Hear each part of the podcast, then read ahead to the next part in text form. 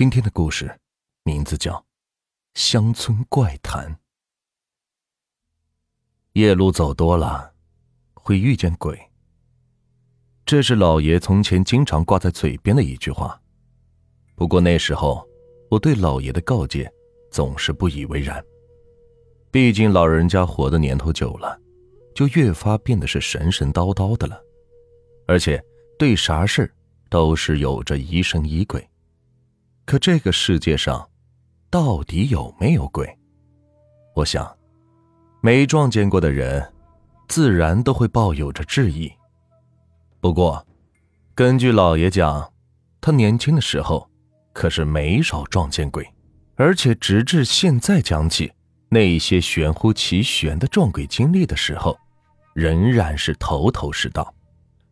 起初，我是绝对不会相信，不过后来。从我母亲口中证实了一些事情，的的确确是真实发生过的。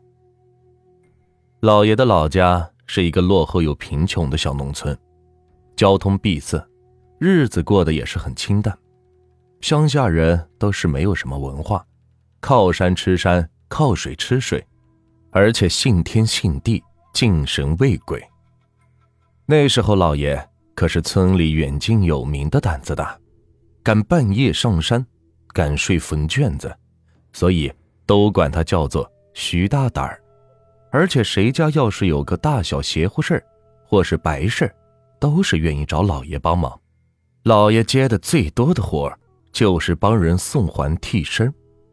所谓的替身，简单点说就是小孩儿，也有年纪大些的患了重病，算命。或是看事儿的先生，通常会说，这孩子是天上的金童玉女，或者是盆水童、烧火童等等，也是偷偷的溜下了凡间。现在天上的娘娘找来了，是要带回到天上去。这个时候就要扎个替身代替那孩子，一般都是用秸秆和铁丝做成的蛏子，然后用纸或者布。粘在蛏子上，扎成人形，上面写着生病孩子的姓名，在夜里带到娘娘庙前，或是十字路口焚烧掉，这样就表示已经将童子归还给了娘娘。最后回到家后，还要给孩子改个名字，以保平安。据说还过替身的小孩，病就会痊愈了。都说夜路走多了会撞鬼，也正是老爷给人送替身的一个夜里，生平第一次撞见了鬼。每当讲起曾经亲身撞鬼的事儿，老爷最多提起的就是他磕掉的那两颗门牙，到现在老爷的前门牙上还有着一个特显眼的大豁子，说话的时候还会漏风。不过老爷一直没张罗着补牙什么的。而且还总是拿着这个跟我们说道说道。听老爷说，是因为第一次活见了鬼，所以记得是特别的清楚。那天他答应了帮着邻村的陈老四家的孩子烧替身收拾好后转头看天就已经快要黑了。老爷想到陈老四一条腿是瘸的，平时走道都不大利索，等他晃悠到这儿。还指不定要费多大的功夫，所以还不如他也往那边赶，说不定这两人半路就碰到了，也好找个十字路口把替身给烧了。于是老爷就一胳膊夹着替身，一手拎个煤油灯，是出了门。要知道，就算是现在已经富裕起来的农村，基本是一到了晚上，也不会像城市里头那样。到处都是灯火通明的，只要是天刚一摸黑，四下立刻就是黑黢黢的了。而且那个时候还是那种坑坑洼洼的老土路，道的两边都是玉米地。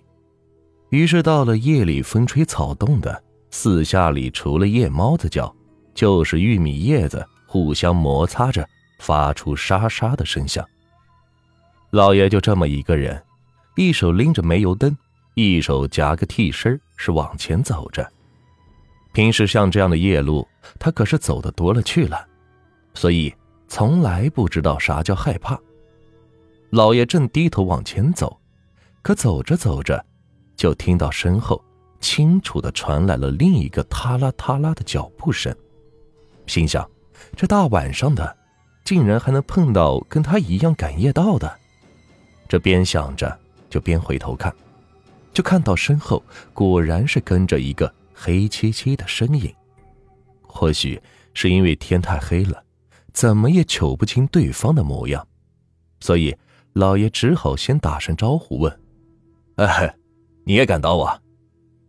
半天，对方才是嗯了一声。不过这一声，老爷听着就觉得有点耳熟，可是就是想不起来是谁。这时候，对方倒是开口问到了。你嘎吱窝下夹的是啥？是不是陈老四的娃？